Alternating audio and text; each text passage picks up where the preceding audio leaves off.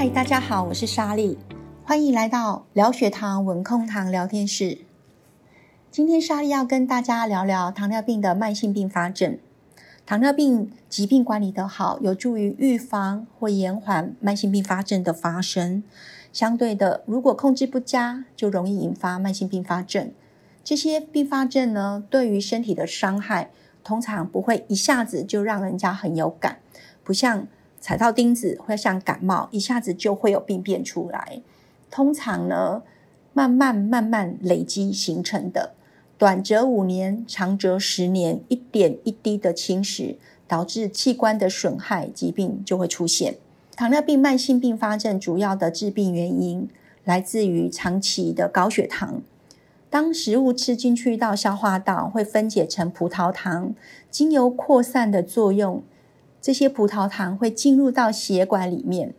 所以，当血管里面的葡萄糖浓度过高，引发出来的病变，大部分都跟血管有关哦。糖尿病的慢性并发症分为两类。大血管病变以及小血管病变。大血管病变不但是所有并发症最常见的，造成的死亡也是最高的，引发的医疗支出相对也是最大的。当然，影响生活品质的部分也会比较大一点。大血管病变包含了脑中风、心肌梗塞以及下肢周边血管疾病。下肢周边血管疾病就是导致截肢最主要的原因喽。小血管病变包括眼睛病变、神经病变、肾脏病变、性功能障碍以及胃清单等等。胃清单最主要是因为肠胃道的神经系统发生了病变，影响了胃部的功能，所以常常会有消化不良的一个情形出现。而糖尿病的视网膜病变。就是造成后天失明的最主要的原因。肾脏病变则是导致末期肾衰竭、洗肾。这些并发症日后我们会一一为大家介绍。糖尿病慢性并发症从头到脚都可能会发生，它的严重程度不容小觑。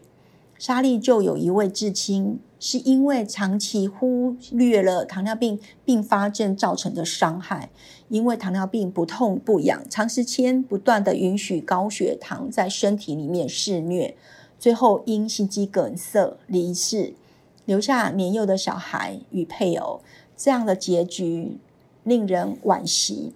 有糖友问莎莉之前。血糖控制不佳造成的慢性并发症，如果转而积极控制，是否有朝一日会逆转呢？可以恢复到没有并发症的状态吗？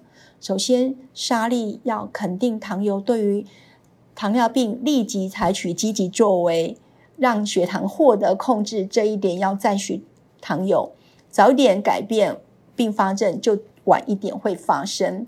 但是很遗憾的要告诉糖友。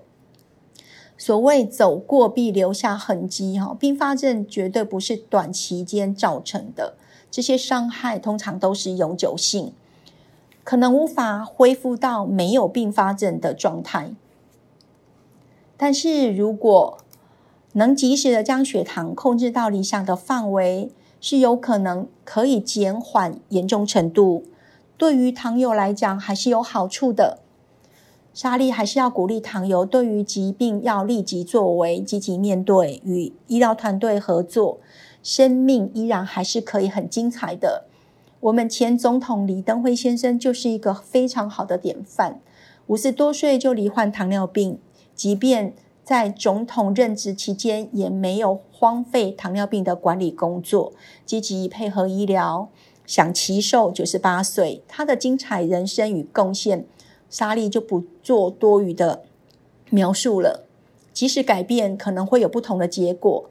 今天我们聊天室的时间就到这里哦，我们下次见。